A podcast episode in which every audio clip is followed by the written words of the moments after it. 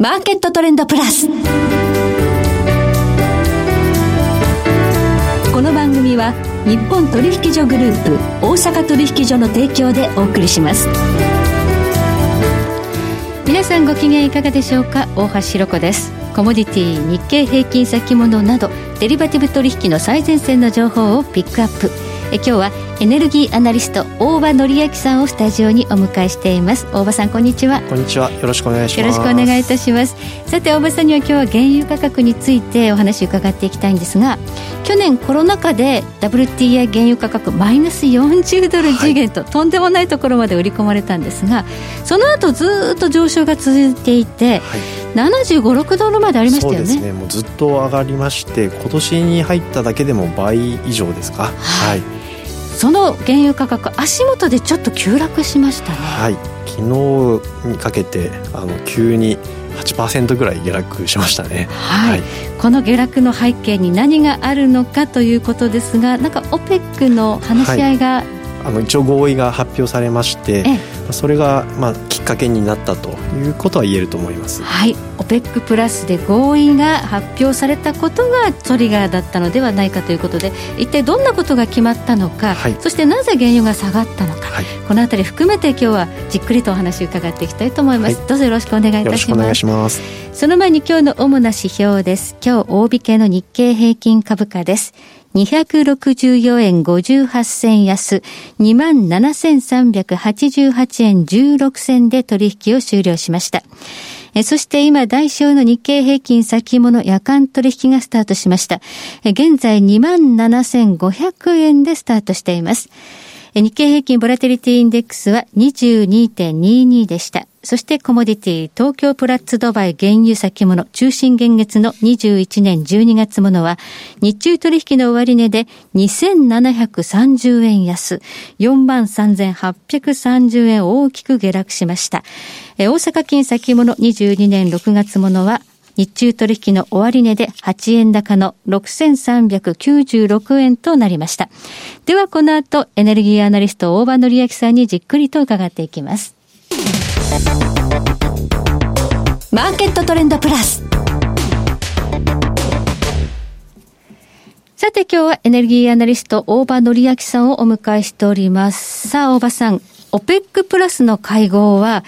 当初話し合いがもつれて協議決裂と報道されましたが、はい、18日に合意したということで、価格の下落のきっかけになったと。はい、はい、そうですね。はい、あの、6月の下旬からの話し合いが続いていたんですけれども、たびたびあの、あっては物別れということで、まあ、特にですね、あの、サウジアラビアと UAE の間で、まあ、合意が取れないとい。うことで、非常に注目されていたんですですけれども、まあ、最終的にあの決まったことは、えー、8月以降ですね、毎月、えー、40万バレルのまあ、これは増産、あの、減産の縮小なので増産になるわけですけども。ややこしいですけどね。えー、はい。まあ、実情増産ですよね。はい、増産を毎月増やしていくということが決まったということです。で、えっと、OPEC プラスはですね、あの、昨年の、えー、原油価格がマイナスになった後に、えー、トータルで1000万バレルの減産を決めてですね、はい、でその後少しずつ縮小して、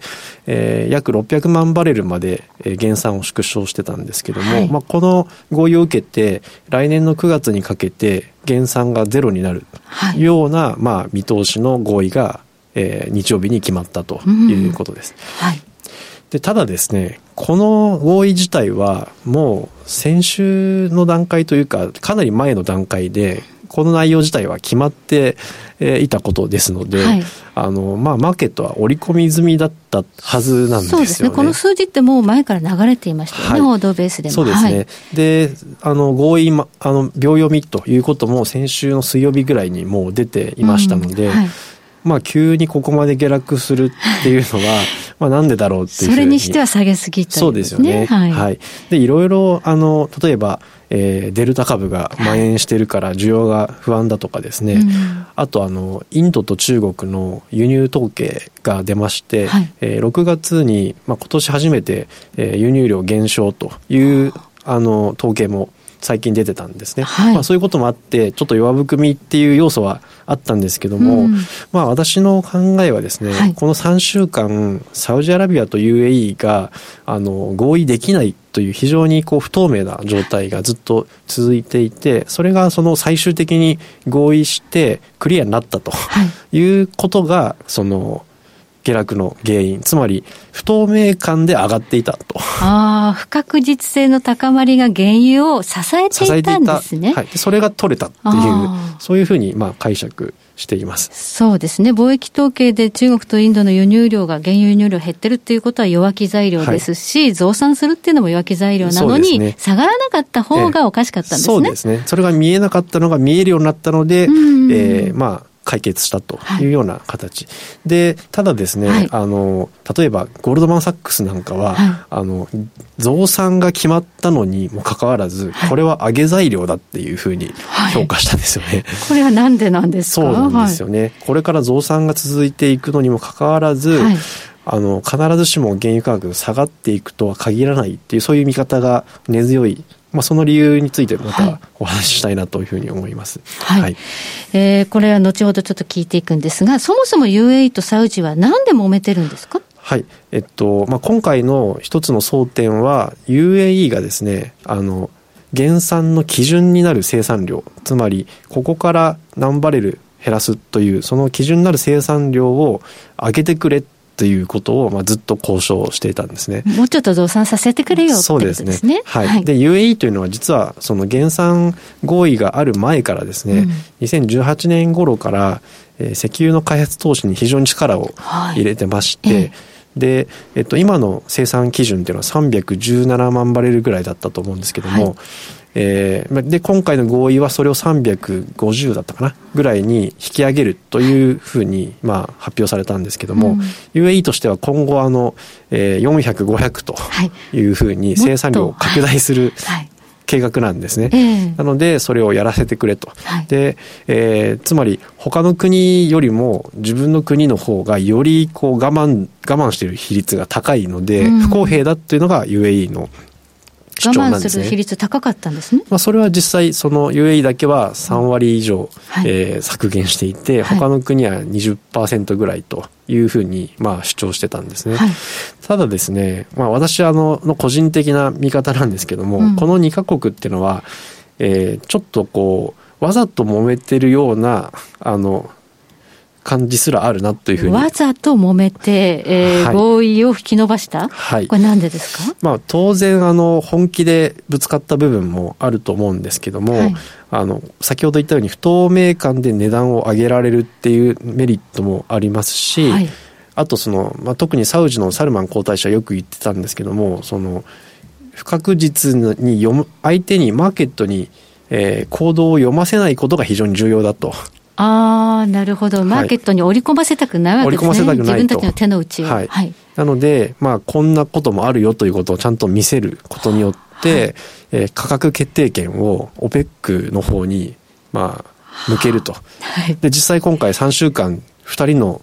えー、言動に世界中が注目せざるを得なくなったという意味では、よりこう価格決定権が OPEC に、はい、えー、持っていかれたとい。うことだと思いますので、はい、まあ、揉めたことで結構その OPEC 全体というか、はい、サウジ UAE も、えー、得るものがあったんじゃないかなというふうに思います。価格決定権、まあ、OPEC プラスと言われていますけれども、まあ、サウジと UAE、存在感あるぞということを示したかった、はい、ということですか？そうですね。はい。まあ、確かにその価格決定権、昔はあの、アメリカもね、原油生産ナンバーワンに躍り出て、はい、アメリカの増産っていうのが非常にね、はい、えー、OPEC にとって脅威だった。そうですね。はい。今そうじゃなくなってるんですよね。はい、で、その徐々にそのアメリカの影響力があの小さくなっているというところが、うんはい、まあこれからのまたポイントになりますよね。先ほどゴールドマン・サックスが、はい、まあこれ、なんかこうまだ原油価格上がる要因だって言ったのはどういうことですか、これあの増産するのに上がるっていうのは、うん、まあ奇妙に聞こえるんですけども、まあ彼らの評価のえーと、ロジックっていうのは OPEC が増産するしかないってことは OPEC 以外が増産できないことを逆に示しているんだと。シェールはどうして？シェールが増産できないっていう現実を OPEC の合意が、まあ、示しているので、だからこれは上げ材料だっていう言い方をしてるんです、ね。わからないでもないわからではない。はい、シェールはなんでこれ原油価格上がってきてたのに増産できないのか、はい、はい、ここなんですけども、えー、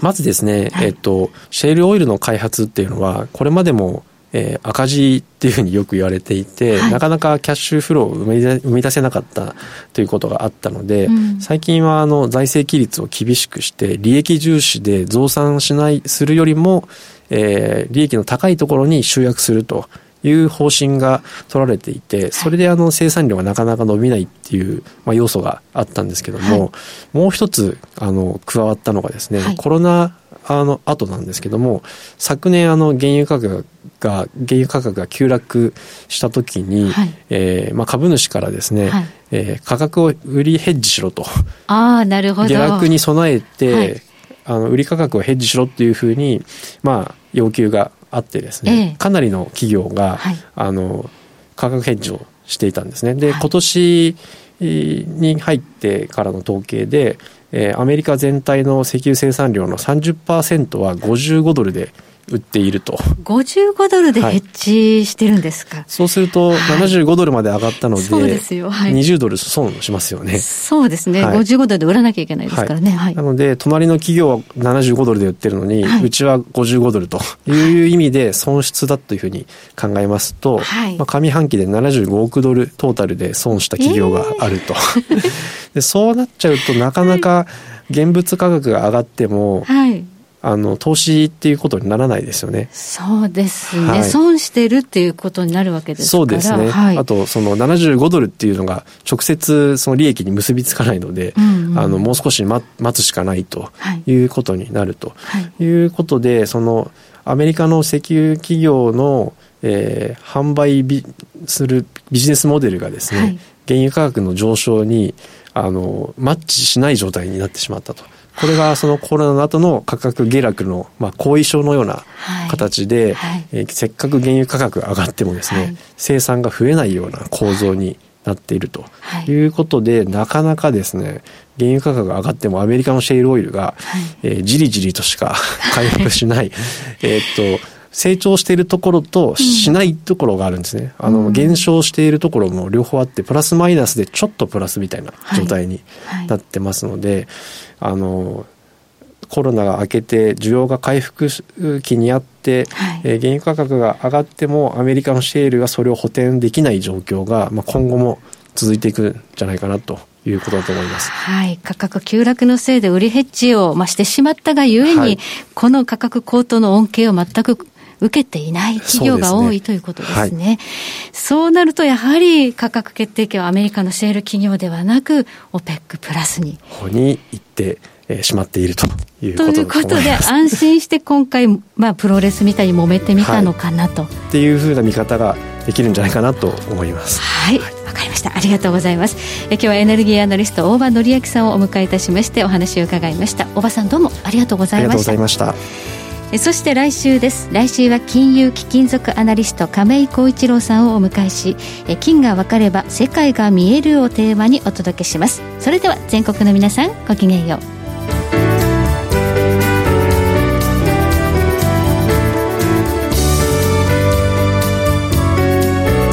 この番組は日本取引所グループ大阪取引所の提供でお送りしました。